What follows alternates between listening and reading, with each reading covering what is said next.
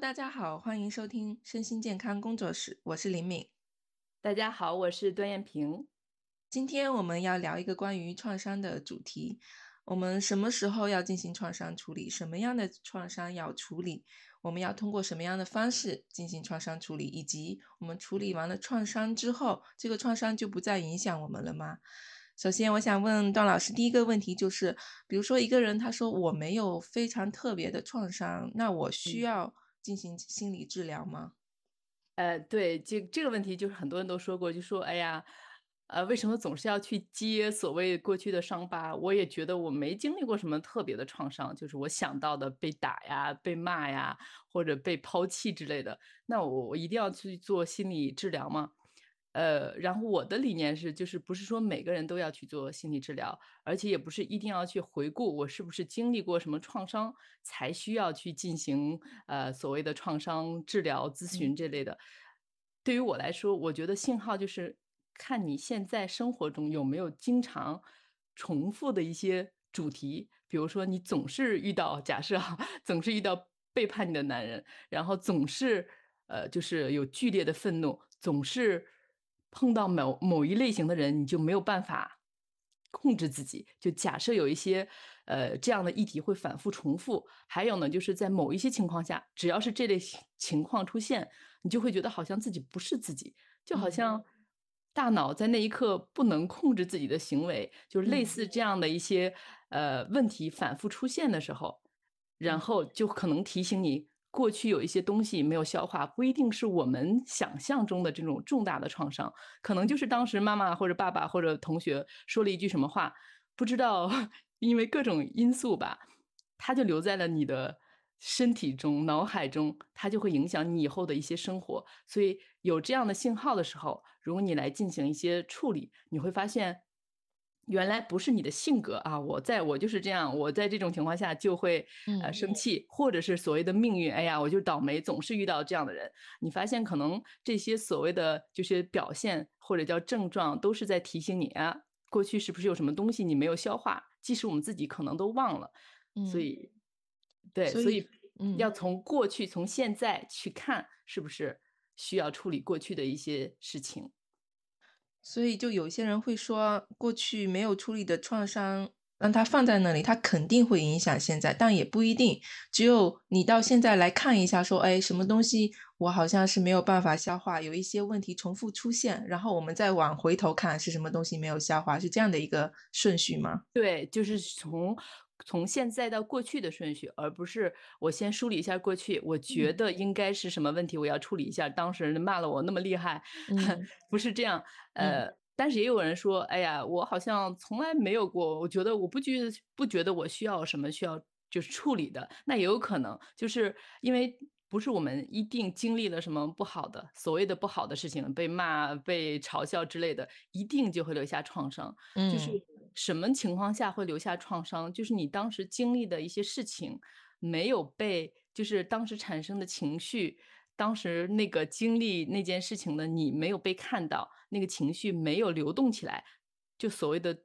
嗯固化在或者叫冻结在身体中的时候，它不流动，然后所以才会影响你现在的生活。这样的东这样的结吧，就叫创伤。我这样说，我想起一件事情，就是我记得我们都是有孩子的，可能听我们播客的人有一些也是妈妈或者爸爸。就是我记得小的时候，因为我学心理学，就觉得童年特别重要，我一定要小心翼翼的，不要给我孩子留下创伤。嗯，然后呢，但我就觉得，哎呀，我也不知道我做什么会留下创伤，我当然不会故意的去制造创伤，我当然会努力的避免一些，就是忽略或者这些，但我们自己没有办法保证。是的，就是我每天的状态一定是好的，或者我每一句话一定是完全是他需要的，或者他的需求我真的时刻满足到。即使我真的想这样，可能我不一定做到，或者我没有意识到。然后我当时就特别的纠结或者很紧张，觉得哎呀，我怎么做才能少一些 给孩子的创伤？直到有一天，我看到一一本书，就是只有没有流动的情绪才会造成创伤啊，对。嗯，就是说，比如说我今天心情特别不好，我骂了孩子，或者我怎么样，反正对他态度不好，没有及时满足他。但如果我批判他，哎呀，你别再给我哭了，或者我们永远不再触摸这件事情，也许啊，这也不一定，因为他可能还有其他的因素，可能他在玩的过程中，或者做梦的过程中就流动起来，也是有可能的。对，但是，嗯，但是如果我就是阻碍他。就后面发泄这个情绪，那可能造成创伤。但是比如说，我很快意识到，哎，我心情不好或者怎么，我看到他哭，然后我停下来，我说，啊，刚才我心情特别不好，你现在哭是因为妈妈说了你，你你很伤心。反正跟他用各种方式让当时产生的情绪流动起来，只要流动起来，那他就不会造成创伤。所以所谓的创伤跟事件严重程度和大小没有直接的关系，嗯，而在于我们当时的情绪有没有。被看到有没有流动起来？对，哦哦，这这一点我也非常有感触，因为我也是个妈妈嘛。我想到你说，就是因为我们大人和父母他是没有办法控制创伤事件的发生，因为你没有办法百分就是所有的时间都看着孩子，他孩子要去上学，他要去外面跟别人玩，你你没有办法去说，哎，别人就不要去伤害孩子。我们能控制的是，当孩子嗯。有一些什么嗯问题或者情绪上面需要发泄，或者有一些感受需要被看到和理解的时候，我们永远在他身边，我们永远是支持他的，陪伴他，就是让这个感受和这个这个情绪流动起来，这样。就是对孩子一个一个比较好的一个一个创伤，呃，也不是说创伤，就是所有情绪上的疏导吧，就不是在对孩子进行情绪虐虐待。因为我想到我小时候在学校里面被人欺负之后，我回到家里跟我妈妈说，我妈妈就说啊，那就是你的问题啊，那别人为什么不欺负别人就欺负你啊？那就是你就不应该有这样的情绪，你不应该伤心，因为你就是应得的。这个就是所谓的情绪虐待，然后这个。会会造成创伤，还会造成创伤，就一直影响我到现在。我现在会自我归因嘛，就觉得什么问题都是我的错，就是这个就是嗯非常深的一个 埋的一个雷。然后就是说，可能对你造成的创伤比事件本身还要大。是的，是他的回应，是我最信赖的我的妈妈的回应，这个是对我的创伤是最大的，而不是说我在学校被人欺负了这件事情。对，所以我们做就是我做咨询或治疗的时候，就是从你现在的一个表现，比如你刚才说总是归因，然后我们从归因现在这个表现，然后去追溯，但不是我说是不是那件事情，我们会有一些方法让你放松，然后去看到，然后你可能会浮现出这件事的画面，然后我们再去看到这件事，看到那件事中。到底有什么样的情绪没有被接纳和化解？嗯然后我们在现在这个时间，在咨询这个时间中去化解掉，去看到当时那个很委屈的小孩儿，然后你发现这个情绪流动起来，然后自然的在现实生活中你就不会再有这种好像会总是归因啊，反正它会慢慢的就会减轻。嗯。所以我觉得做妈妈、爸爸的父母，就是对孩子，我们也不用特别紧张呀，世上还有那么多伤害。但是我们如果用倾听或者理解他的方式，不仅能够减少一些创伤，即使我们做到最好，即使这样，我们也不能保证他一定没有任何创伤。这个是，这个我们不要有压力。但是我们这过程。呃，一个是倾听了他，另外一个一个也是帮助他学习怎么管理自己情绪的一个过程。因为他长大，就算二十岁、三十岁，或者像我们，就是做了妈妈或者工作之后，还是可能会有一些呃情绪上面，就是没有办法保证每一天都是 顺利的嘛。所以在遇到情绪的时候，他可能会想到，啊，当时我小的时候怎么做，我会最后怎么变得更呃舒畅，所以他就会有一些。这种情绪调节的能力，如果小的时候父母一直在强，就是强强迫或者强调，啊，你别哭了，一个男子汉哭什么？然后这件事你都都都还还没过去，或者如果是这样的话，那他遇到情绪，他发现自己有情绪，他很紧张，这个声音就会不由自主的想起来，哎呀，你怎么又在哭？哎呀，你怎么这点事都紧张？然后反而会变得更紧张。嗯，关于这个话题，我就想想到了，就是我最近看的书里面说，其实我们肯定没有百分之百完美的父母嘛，但如只要你做到就是足够好，做到还不错，他的就是一个结果，就是小孩已经能够自如的在这个社会上。就是生活了，是在人际关系应该都不会有什么问题，然后情绪管理也不会有什么问题，所以现在我就很放松，我觉得我自己就 good enough，足够好了。而且我们越放松，可能我们的状态越好，最后也真的是给孩子带来更好的一些嗯一些东西。嗯，我还想到一个问题，就比如说，嗯，同样的创伤，或者说同样父母对一个孩子的一个反应，就比如说我，嗯。嗯，受了欺负之后回去跟我妈妈讲说，嗯，我受了欺负，然后妈妈进行的这样一个情绪虐待，然后这个对我来说的影响就特别特别特别的大，但嗯。有可能是呃同样的一个事情，妈妈同样的嗯反应，但是是另外嗯。一个孩子，他是蒲公英类型的孩子，他没有那么敏嗯感，他可嗯，能就是没有受什么影响，他他妈，妈这么说完了之后，他说哦，那那就这样咯。他就好像就没有什么影响，嗯嗯，我就有想到这个事情，就是每个孩子他的敏感度是不一样的，所以嗯，就是创伤留下来的那个影响的大小也是不一样的，所以这也印证了你说的，嗯，就是有一些人可能他就是因为他的敏感度会更强一些，这件事情在他身上，嗯，嗯，留下的伤疤会更深一些，所以他需要处理，但有一些人他就是不需要，是吗？对，所以才嗯。为什么要从过去向就从现在向过去看，而不是觉得那件事对我影响很大，因为你并不知道你的敏感度，就是可能不知道你敏感到什么程度，或者当嗯。时那件事在当时各种因素的一个影响下，就给你留下了一些很深的呃阴影或者影嗯响。嗯。因为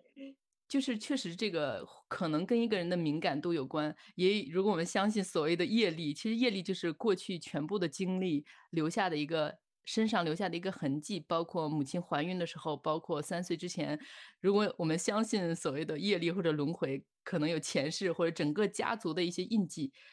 而且像我有，我不是独生子女，我有一个姐姐，你有一个弟弟，就是我们有同样的父母，可能父母说了同样的一个话，或者嗯发生了同件一同样的一件事，我们最后回忆起那件事情的细节是完全不一样的，感觉嗯是不一样，对我们最后的影响也是不一样的。所以我觉得除了本身的敏感度啊、气质，或者是可能跟我们此生的一些课题，然后呃之前的一个家族身上或者能量在我们身上留下的印记都是有关系的。但是这些都不重要，所以我为什嗯么一直强调不用挖这些东西，就是我们需要的只是去看现在在我们生活中有什么样的影响，然后我们去去从现在到过去去找就好了。嗯，我想到你刚才说，就是有可能你有有一个兄弟姐妹，但他就不会有影响。我曾经就是一直一直用这样的一个一个理由来 PUA 我自己，就说，哎，我弟弟为什么没有影响呢？那我的感受就是不合理的，我就不应啊该对父母有这样的。呃，我其实也不是说责备父母，我就是在想说，为什么我会有这么多这么多的问题，我嗯好难受。嗯但我可能这个就是因为我对自己的感受是不尊重的，我觉得我不应该有，因为我弟弟没有。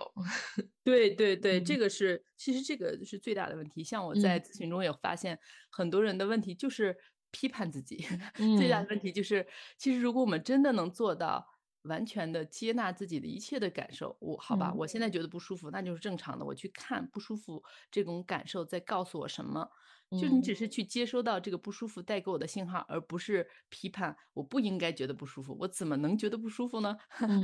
这个其实就在对抗嘛。当然也不是我们要沉溺在这个不舒服中，我们嗯只是把这个不舒服当做一个信号，当做一个好像去，嗯，也不叫提高，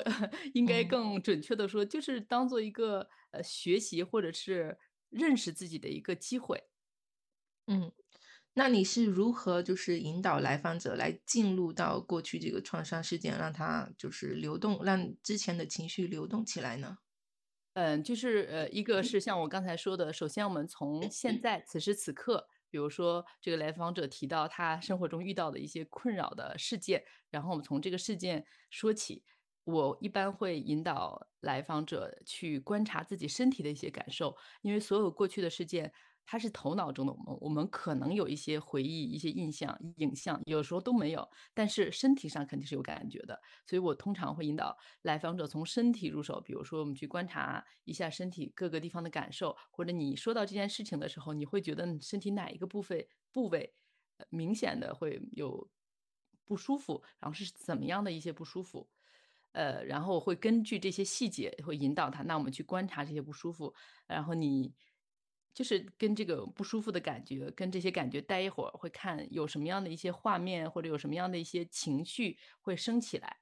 当然，有一些人你这样去引导他的时候，他会说我没什么感觉，嗯或者我没什么画面升起，我什么什么印象也没有，就可能他不一定能进去，因为可能平常跟身体的连接度不是很好的人，他就没什么感觉，就很快会分析，就跑到头脑中。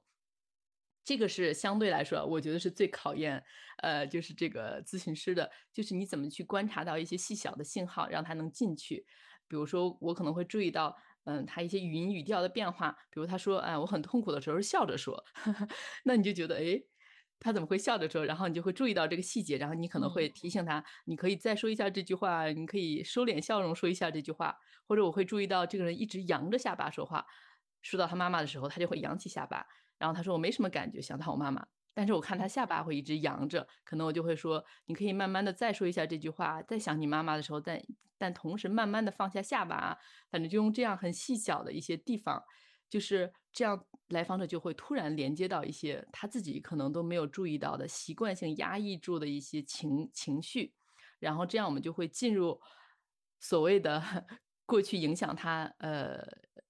这些就是过去的这些事件一直在他。头脑呃，身体中和头脑中没有消化的东西就出来了，然后我再进去跟他一起进去，我会跟随他，而不是我让他出现这个画面，我不会强迫他，你要去想你妈妈，你要去想你小时候经历了什么事情。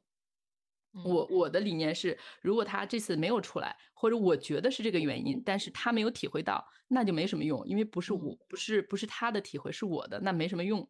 所以我的理念就是一定要让来访者自己去看到某一些画面，自己去体会到。如果他没有出来，没有体会到，那我就换一种方式，他能体会到什么就是什么。因为只要他体会到的，就是他自己的获得，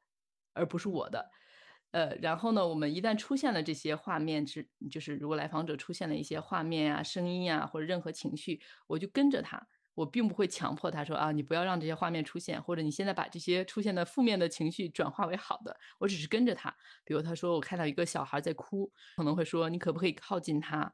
慢慢的靠近他，你看他在哭什么，然后他想不想跟你聊一聊，就这样的一些引导，就完全去引导他。如果他说我没有办法靠近他，假设他这样说，那我就说那你会在远处待着，你看他需要什么，可以让你靠近他，或者你能不能看到他此时此刻想。就是需就是需需要是什么？他不想别人靠近，他肯定有别的需要。他到底想需要什么？嗯，就总之，在这个画面中完全跟随着来访者，嗯，就完全不是我自己的一些引导。我觉得他需要这个，你能不能去给他这个？我不会这样说，而我会让来访者自己看到。如果来访者说我不知道他需要什么，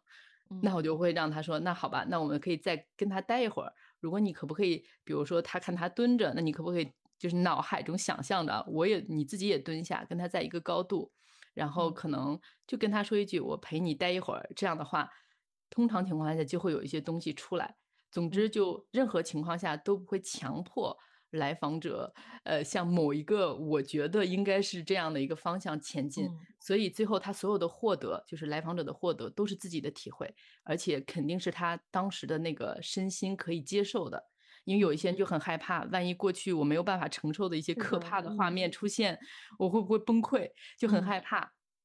所以你用嗯，所以你用这样的方式，它是嗯百分百，也不是说百分百，但是大部分情况下都是可以接受的。嗯，一个一个一个事件的回顾吗？对，就是说，如果他有一些画面出现，就是说他身体。和头脑中准备好了去面对，所以它会出现。如果他没有准备好，它不会出现。我们身体是有一个保护机制，它会压抑这些画面。就是为什么有一些创伤事件发生，好像很可怕，但是有些人说，哎，我都不太记得了，就是因为他大脑让这些画面模糊，他不能记得很清晰，他才能在现实生活中。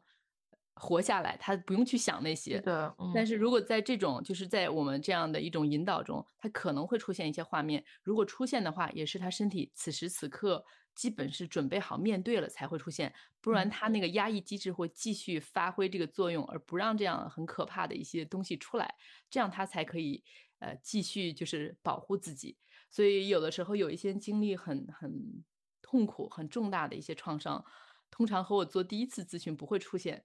这么明白这么大的一些画面，因为他需要没有准备好，嗯，对他希望了，他也希需要了解我的方法，了解我这个咨询师是不是真的接纳他，是不是真的跟他在一起，是不是不会批判他等等，然后慢慢建立起一些信任，他真的放松，他也了解我的方法，然后这些东西就会出来，就说他的身体真的准备好了。嗯，说到嗯，说到这个方法，我们可能可以聊一下，就是你。的一个主要的方法，心理治疗的流派以及这些，你可以稍微介绍一下吗？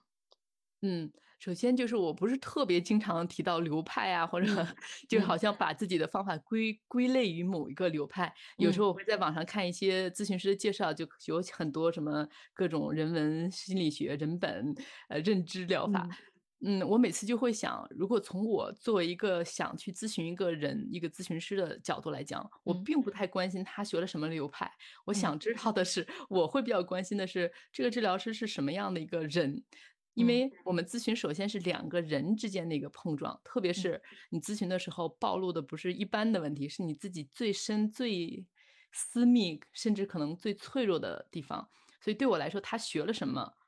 他学到学了嗯几几几千个小时不是最重要的，他他的状态，他能不能真的陪伴我，能不能真的不对我进行评判，然后他学的各种方法，能不能在那一个多小时的时候自然的。呈现完全根据我的情况自然的一个使用是最重要的，所以我自己对我自己的一个嗯培训吧，因为除了学习之外，就是自己平常的咨询中的一个练习，或者自己平常对自己身上做的一些功课。我我做的功课主要就是嗯放下这些呃技巧。还有这些评判，就是至少在咨询的时候，是我咨询之后我会复盘，我当时可以用什么样的方法。但是在咨询的一个多小时的时间，我会放下所有的名称、流派、技巧、方法，就是完全让自己只是跟来访者完全的在一起，完全去体会他在经历着什么，嗯，他是什么样的一个故事。甚至我有的时候，有的时候我会觉得有点像看电影，可能不是很准确啊，就是。在那个时刻，你去看电影的时候，你会完全被他的这个情节，完全他的状态，你是完全跟他在一起的，你完全跟着他的故事在走，而且你会引导他。但是呢，同时就是你有一点距离，你知道这个不是你自己的故事，所以我的感觉就是，我学的任何的流派或方法或者技巧，就是在那一时刻会自然的一个呈现。那。怎么能达到这样的？就是你你当时那一个多小时怎么能让它呈现？那你就是可能我之在这个咨询外会做什么样的一些学习和功课，包括看什么样流派的书啊？嗯，首先我会做自己功课比较多，就是我自己会定期的咨询一些治疗师，然后把自己出现的一些情绪啊、一些结呀。让他尽量少一些，我不不能保证是百分之百的，每个人都不能保证我就百分之百的没有任何的问题。但是首先自己尽量是稳定的、通畅的，这样你才不会被来访者带走。我觉得这是最首要的，比任何技巧都重要的一个东西。嗯，然后呢，呃，其次我自己会经常，比如说会冥想啊，或者是打太极啊，或者运动啊，就是让自己有一个好的状态，而且有一些敏锐的感觉，就是可我可以闭上眼睛就知道我此时此刻是什么样的感觉。因为有时候你跟来访者咨询的时候，他说了一些什么话，或者他，嗯，讲述他的故事的时候，你咨询师身体是有一些信号，是有一些感觉，然后这些信号通常是很重要的。就像比如说有一次有一个来访者在说他的事情，然后他说的时候我就觉得特别烦躁不安，我不知道为什么，就是好像他说的故事也不是什么特别让人烦躁的事情，但我就是一直嗯。烦躁不安，但我知道我平常不是这样的状态。我知道我应该是什么样的状态，或者包括他在说这件事之前我是什么样的状态，我会关注到这样的一个我自己身体的一个变化，然后我就提，我就跟他说，我说你说这个事情的时候，我会有觉得有点烦躁。你经常会跟别人这样说吗？别人会有提醒过你有他们有这样的感觉吗？他说啊，你怎么这么厉害？别人经经常这样跟我说。其实，所以我我说的意思就是说，这个是我平常在自己身上做的功课。嗯，这个功课并不是技巧方面的，而是而是首先去感觉自己的一种敏锐度吧。嗯嗯，这是第二点。然后呢，第三点，我觉得就是那我具体的看什么流派啊书，我会就是真的是呃博览众长吧，就各种方法我都会看一看。我每每天会有一点时间，包括可能看网上的一些视频，包括看一些书。就是最近，比如说我遇到一个来访者，我用了一些什么样的方法，我会觉得效果没有我想的理想。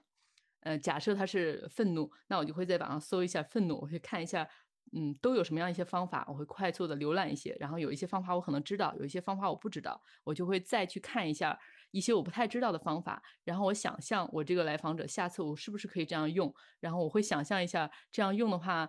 嗯，就是大概会有什么样的一个呃效果。然后如果我觉得合适的话，可能在下一次来访的时候我就会用上。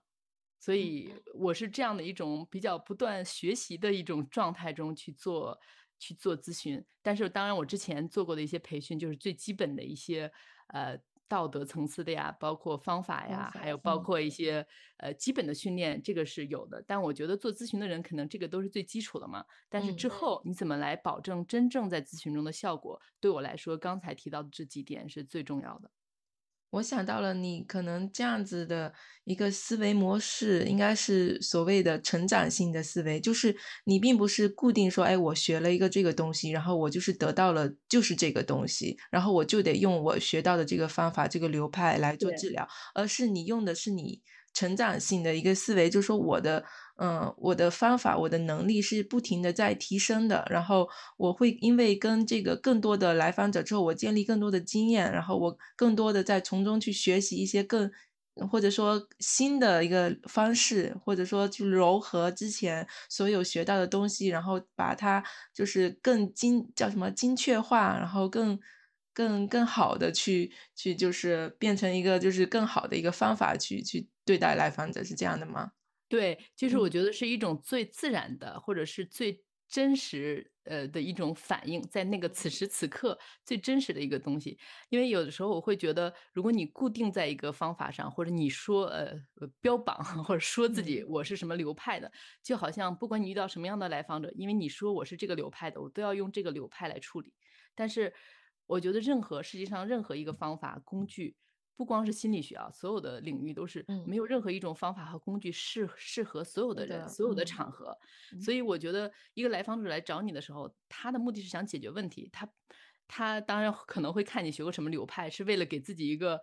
呃，就是怎么说保证吧，觉得这个心理咨询师是正常正。正经的受过培训的人，但是实际上他并不真的在意你受过什么样的培训，呃，还有什么样的流派。他想解决的是他的问题，他想得到的是一种安慰和看到和理解。所以我觉得，就是呃，只有咨询师本身先放下各个流派之间的这个标签和界限，然后你把所有的方法都当做一个就是真的解决问题的工具。所以你就博博览共长，然后呃了解每一个工具它适用的人范围，还有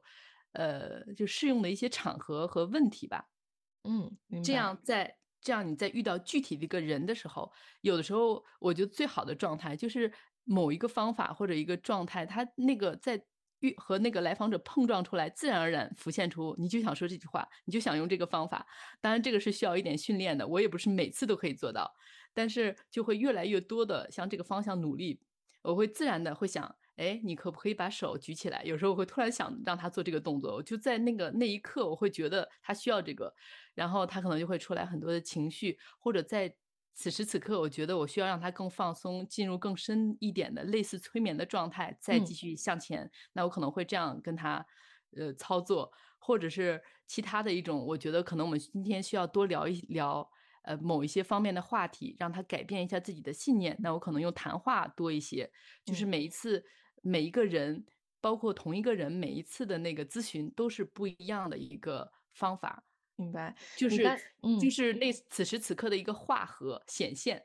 嗯，你刚才说到那个催眠的方法，我们就可以聊一下这个催眠。就有一些人他就说，哎，我天生是不容易被催眠的。那如果他不容易被催眠的话，就等于说很难处理他的创伤吗？嗯，这个首先得看怎么定义催眠。我觉得在中文中，中文的语境中，催眠是一个特别负面的词，就感觉哎呀，我那我是不是你让我做什么，我就会做什么呀？我就被你操控了呀？嗯，呃，就就是很多人会有一个很负面的呃印象。我我是读过一本书，是一个台湾的咨询师，他叫林坤珍，他这个老师，他有一本书就提到说，催眠实际上催眠呢，就是一步步把注意力从外转向内的状态。只要你的注意力不再为就是外面的，就是就是耳呃眼耳鼻舌身意这些，我们都在跟外面的东西接触，而回到自己的内心，闭上眼睛看。身体此时此刻我是什么感觉？我内心有什么样的一些想法？只要你从外转向内，这个就叫催眠。所以嗯所谓的就你说的，有一些人不容易被催眠，那可能就是跟自己内在这个世界连接就很微弱，他从来没有怎么去看过，很少或者很少看，而且你让他闭上眼睛，他也看不到，他就说：“哎呀，我我感觉不到什么。” 有一些人真的是这样，那可能就是跟自己内在世界连接很微弱的人，呃，然后就不太容易进入和内在连接的状态。那对这样的人，是不是嗯。就应呃，就不要采取所谓的类催眠的疗法，而是用那个普通的，呃，聊天，就咨询师和来访者聊天的方式呢？嗯，其实这种人反而是不不太就是你越是跟他聊天，因为他已经习惯性一直在头脑中，甚至嗯这种人他通常会说：“哎，我都知道，你说的我嗯都知道，我看过好多嗯书了。”所以嗯就会发现变化不大。然后这嗯种人通常呢，我会选择一些他们肯定有感觉的事情，或者是呃事件吧。比如说他来咨询肯定是有一些困惑嘛，他可能说啊，我天天跟我老婆吵架，或者跟我老公吵架。假设啊，然后可能就会说，你们能不能举一个最亲的，你现在还有感觉的例子？然后他说了之后，因为这件事他非常深，就是非常新，而且他的感觉非常明显。这样我让他闭上眼睛，就再想一下这件事情。他基本上不太可能没有感觉，因为他现在还完全处于那种有有有感受的状态中。对，这样用用这样的方式让他去跟内在世界一点一点的更多的连接上。但如果跟自己内在世界连接很好的，我可以选一个很长远的，就是很很久远的事情，包括就直接让他进入身体的感觉，看着这个感觉，看有什么画面升起。那连接好的人，他很快就可以有；连接不好的，如果这样用这样的方式，他就很快走神，他会说什么都没有，什么也不升起。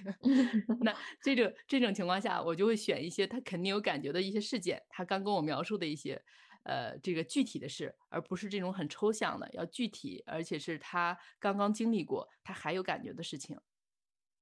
明白，嗯，那我们说到就是关于谈话或者说类催眠的这样的疗法，它对我们的创伤处理起到作用，它是因为什么什么原理呢？背后的科学原理是什么？它怎么样是起到一个作用呢？嗯，这个其实我想举一个例子，因为因为有时候那个我们看那个脑科学这些，嗯就嗯好像有很多人并没有那个基础知识，觉得很复杂，一直就不嗯，太理解。对，嗯，然后我就觉得，呃我举一个例子，假设呃我们在 外面散步，假设啊遇嗯到一头一头熊，这个嗯就是所谓的压力来源啊，这相当于一个创伤。假设有一个这样的一个事情，那我们身体人的本能嘛，或者是如果我们足够厉害啊，假设我们身上正好有枪或者怎么样，那我马上就去跟他就是跟熊搏斗，一下，打他一枪，打他一嗯枪。但通常来说，可能大多数人没有这种情况，也嗯没有这种这这种能力跟熊搏斗，那肯定就赶紧跑嘛。嗯那呃，就是如果我们可以跑掉，然后或者把他打死，或者什么情况，然后或者赶快求救，然后被救走。总之，我们身体会有快速的反应。这个就是第二步，就是有一个压力或者一个创伤，然后我们第二步身体有一些反应，就是一般来说是有四种，或者是我们刚才说的那个呃战斗，比如说我们打一下，就包括如果我们有人在批评我们，我们跟他嚷起来，这个是一种战斗。或者我们就跑掉，因为打不过，那我就赶紧跑嘛，或者就躲起来，就叫逃避。所以有一些人可能会，呃，就是不一定是这种具体的逃避，他可能会逃避到电脑游戏中，或者逃避到呃某种抽烟喝酒，啊什么，对，抽嗯烟喝酒各种上嗯瘾中，对，嗯这是一种逃避。那有一些人就是他不能逃避，他也没有办法战斗。比如说一个小孩他打不过父母，他天天又跟父母在一起，他又没有办法完全逃避到某个东西中。嗯还有一种可能就是叫僵僵住，就是假设他真的被吓呆了，就看这个熊，他既不敢跑，就是不就是跑不动，他突然就吓吓呆了，吓傻了，就是呆住。然后呢，他又打不过，那就叫僵住、僵化，就被吓吓呆了。那这种情况一般，比如说经历一些车祸呀，或者是突然的一些袭击，就包括九幺幺那种，可能就嗯吓呆了，完全嗯对，完全没有嗯意预料到，就是嗯僵僵住。那还嗯有一种反应，就是第四种方法，就是叫讨好吧，可能应该嗯就是 反应，嗯对，就是嗯讨好。比如说你和父母，父母总是对你冷嘲冷嘲热讽、热讽，或者是某种虐待，那你既不能逃跑，你又不能打不过他们，你又不可能僵住，就你要每天 生活。那你唯一让自己能生存下来的，就是让他们高兴，然后察言观色，看他们嗯怎么做能让父母对你很好，会觉得你很棒，而不会给你这些虐待啊这些方法，这叫所谓的讨好。那这样的人长大之后，他就习惯性的会察言观色，习惯性的想讨好别人，就是所谓的讨好心理或者讨好型人格，就是这么形成的。然后这个就是我们各种反应。那如果继续刚才的话题，就是你遇到一个熊，然后你有各种各样的反应。总之，你现在来到了安全地带。那安全地带啊，放松了，刚才产生的压力就就放松了。你就跟大家，比如说跟跟妈妈、跟爸爸，或者跟谁、跟朋友说一说啊，刚才遇到一头熊，吓死我了。然后聊一聊，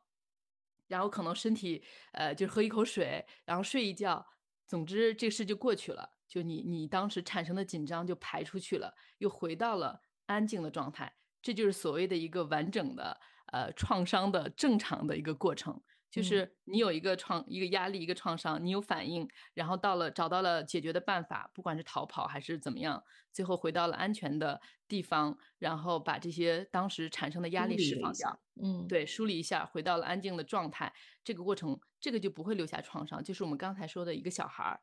呃，他遇到什么事情，我们父母跟他聊了，嗯，他也明白了，他哭了一一哭了一场，说了说了一些他的想法，然后。这个压力就回到正常水平，就不会留下创伤。那什么情况下留下创伤呢？就是，呃，还是以这个小孩儿和父母的这个来举例，因为很多创伤都是童年造成的嘛。假设这个父母一直忽略他，就是所谓的一个压力来源，而且是而且是长期的、慢性的，不是一次，不是两次，是每天、长期的几年，可能十几年，就一直忽略他，也有可能是一直虐待啊，都有可能。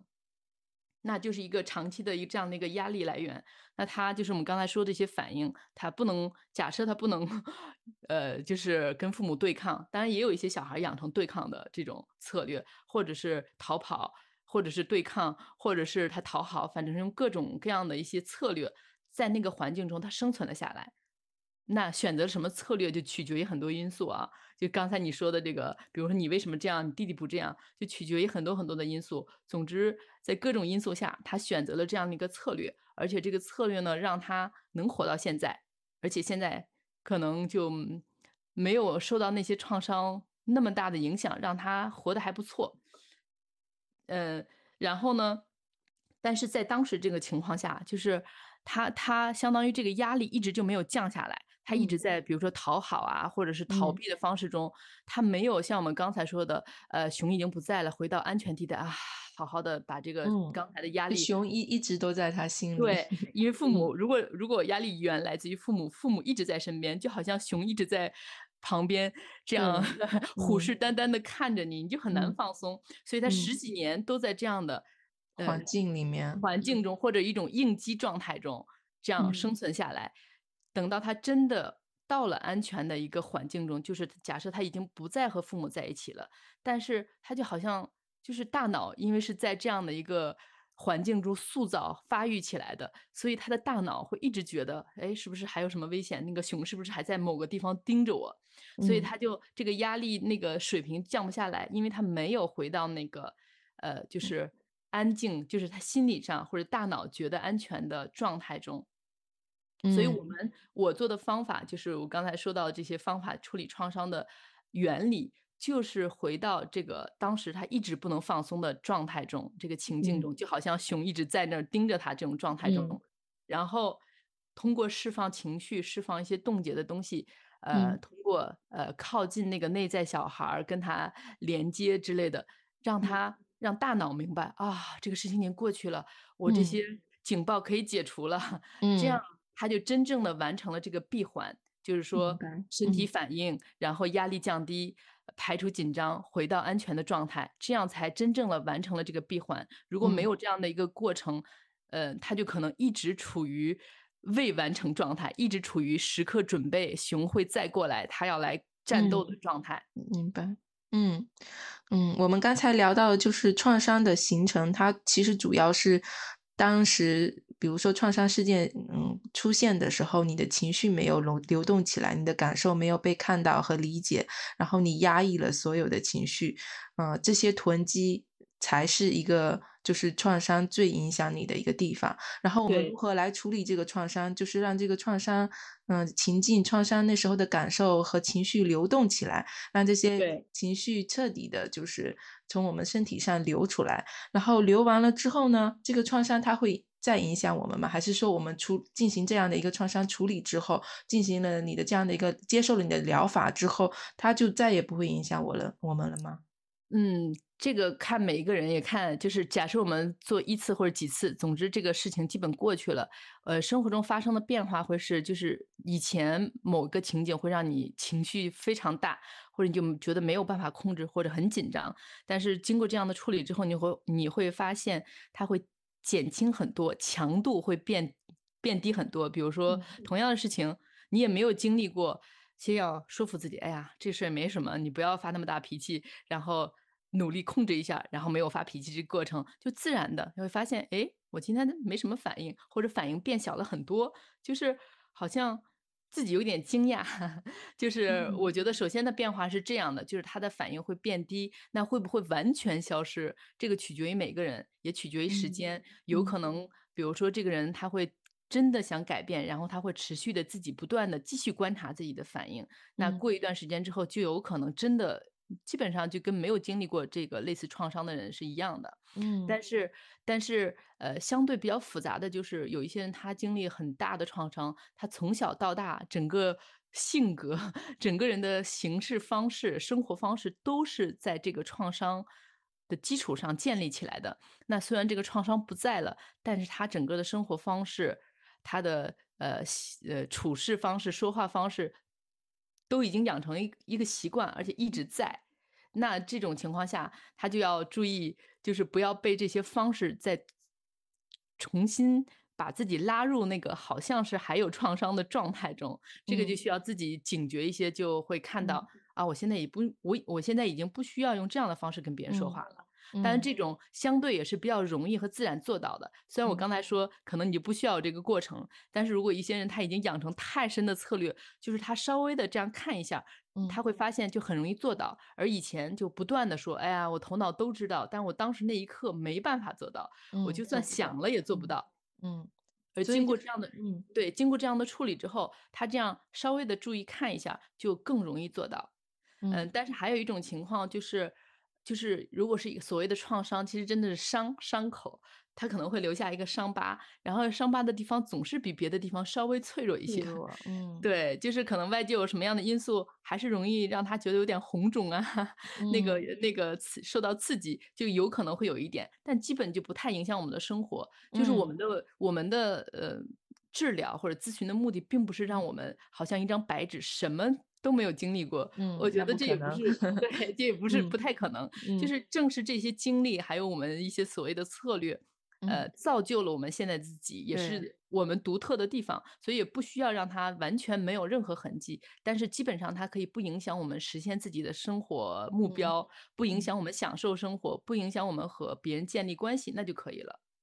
嗯，对，我我我想就是总结一下，你刚才就说，在经过了你的那个创伤的处理的疗法之后，其实还是需要一定的时间和你自己的成长，你自己不断的一些突破，来来让你的创伤彻底，也不是说彻底，就是能慢慢的越来越不影响你。然后另外还有就是我们要多一份觉察，就我刚刚听到呃看到一句话是说，我们人的智智慧跟成长，它其实都是藏在，就比如说你受到了一个刺激，然后你要做和回应，就是 act 和 react 之间，就是这嗯中间嗯的一个空间。你在受到刺激之后，你做回应的时候，你会有一个空间，你在想说，哦，我是应该更，我我是。是怎么样该要去处理这件事情？这个空间是藏有你许多许多的成长，以及你许多对创伤的处理，许多许多的智慧的。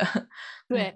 这个空间就是如果你没有做过这些创伤的处理，就是我们刚才说这个过程很小。你就很小，而且你就会嗯发现你完全做不到，就是你嗯的就是你说的 act react，就是你你的呃对呃反应和当时的一些表现是完全融合在一起，就是你没有办法分开，你只能说那句话，你你那个情绪就完全就好淹像自动化的就出来了。自动化就出来了。而嗯你做过了这些处理之后，它就有一个空间，你就发现你可以嗯做到了。对，呃，所以嗯这样的话，就给一个人改变有了一种可能性，而不会觉得哎呀，我知道，我什么都知道，我就是改不了，就不会是这样了。但是确实是，呃，虽然说。我觉得这种方法相对一般的，只是谈话咨询，已经相对是很快的，可能一两个月时间，如果你愿意改变的话，真的就可以看到变化，就已经是很快了。但是还是需要自己真的是想改变，就任何方法都是在一个人，呃，他想改变的前提下，呃，有的改变效果，嗯。起效果，所以有一些呃来访者会说，哇，那个段老师，我特别感谢你，觉得你对我帮助特别大。通常我都会说，你真的首先要感谢自己，这个并不是一个好像很就是客套的话，真心的是如此。因为每一个人，如果他不管是用咨询还是任何的方法有改变的话，首先都是因为他自己想改变，他真的想改变。然后呢，我只是一个外因，一个工具。当你的外因或者是工具，就像一种学习方法，如果这种方法或者这个工具越好用，越适合你，那你个效果越快。但如果没有那么好用，那可能会慢一点，但也会起效果，因为你想做到。所以，首先是这个人真的想变化，他才会有帮助。所以，你和我咨询的也不是每一个人都会有很大的变化，有一些你会明显的。他第一句话就说：“啊，你告诉我怎么办呀？这个有救吗？多少几次几次能起效啊？”然后就是，然后一次他觉得，哎呀，好像也没什么变化呀，啊，就算了吧。就是你会觉得他会再要跟你要一个解药，但是有一些人就非常愿意了解是怎么回事。然后他他说：“啊，我今天咨询之后，这一周我都经常在看自己的反应，然后他的效果就会很好。所以其实本质上还是来访者自己本身。”他用心的程度，他愿意有多大程度愿意改变？嗯，明白。嗯，然后我们就稍微来总结一下，就是这个嗯，囤积的这些情绪，就是创伤的来源、创伤的形成。他如果通过就是我们段老师的一些谈话治疗，或者说呃类催眠的治疗，让这些情绪重新的流动起来之后，他的创伤其实很大程度上就已经就是被化解掉了。然后这个创伤它能不能再影响到我们日常生活，这也取决于就是个人嗯对这个课题上面的持续的一个 一个解决吧，持持续的一个努力。然后呢，嗯，我们可以就是用。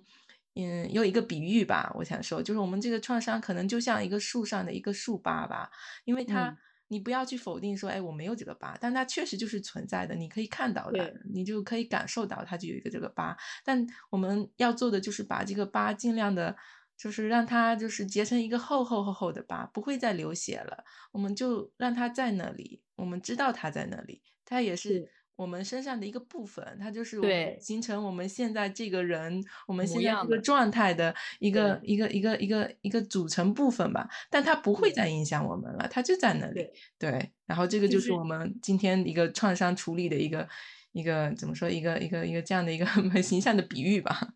对，就是既不排斥这一部分，就是我我确实有过这个伤，我现在也结疤了。既不排斥这一部分，就说哎，我没有受过这伤，我不要看，我不想看，呃，不要跟我说这件事。但也不也不是说我就盯着，我现在生活中我什么都不做，我就盯着这块伤疤，我要让这个伤疤这块皮肤平整的跟从来没有过一样，我才能前进。